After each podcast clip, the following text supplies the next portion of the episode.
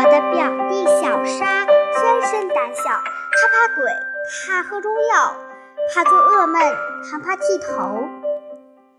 小沙每次都是被姑父押进理发店里，而且姑父还得执一把木尺在一旁监督，否则小沙准会夺门而逃。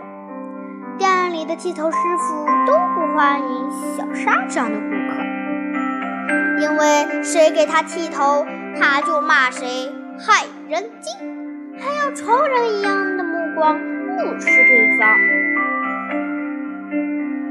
总是一个老剃头师傅来做小沙的冤家，老师傅耳朵不好，听不清小沙的抗议，而且他有一把。摸得锃亮的剃刀，所以小沙只得规规矩矩由老头摆布。最痛苦的是，老师傅习惯用一把老掉牙的推劲儿，常常会咬住一缕头发不放，让小沙吃尽骨头。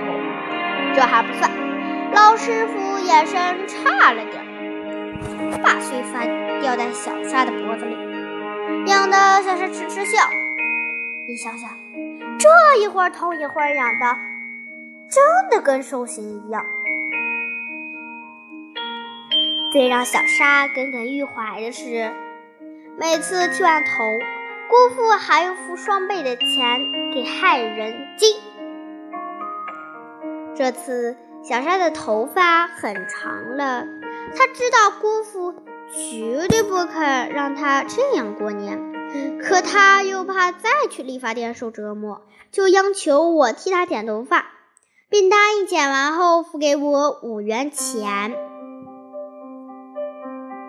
闭上眼睛，其实不给钱我也愿意，因为从来没有人把头交给我随便处置。我一连在他肩上拍了三下，表示。有你儿的老弟儿，小沙坐在凳子上，看着我找出剪刀，才有些慌，说：“别剪破耳朵，你得发誓。”虽然以前好像没有干过这一行，可我好像剃头的天分。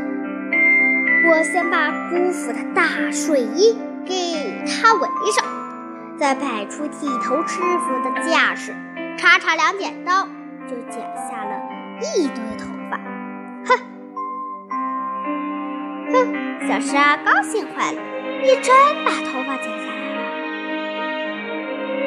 我觉得自己像个剃头大师，剪刀所到之处，头发纷纷飘落，真比那老剃头师傅还熟练。这儿一剪刀，那儿一剪刀，不一会儿。功夫的睡衣就像一张熊皮，上面落满了黑头发。很很快，我就发现自己闯了祸，因为这样随意乱剪，头发长长短短，这儿翘起，那儿却短的不到一厘米。哎呀！我叫了起来。坏了！小沙连忙摸耳朵，看他们还在就无所谓了。我敢说，世界上再也没有比他更优秀的顾客了。我剪掉了几根翘起的头发，又把头发修了修，可惜越修越糟，一修头发越剪越短，甚至露出了头皮。一眼望去，整个头上坑坑洼洼。耳朵边显得小心，却又层层梯田。我还想告诉小沙，这是最时髦的发型，可他一照镜子，大叫一声，像见了鬼一样。当然，我还是没有得到那五块钱。这还不算倒霉，最倒霉的是小沙父子。小沙被迫去理发店，剃了个电灯泡一样的光头。姑父呢？那件睡衣上的头发怎么也清除不干净，他每天夜里都要爬起来两三次，捉跳蚤一样找身上的碎头发。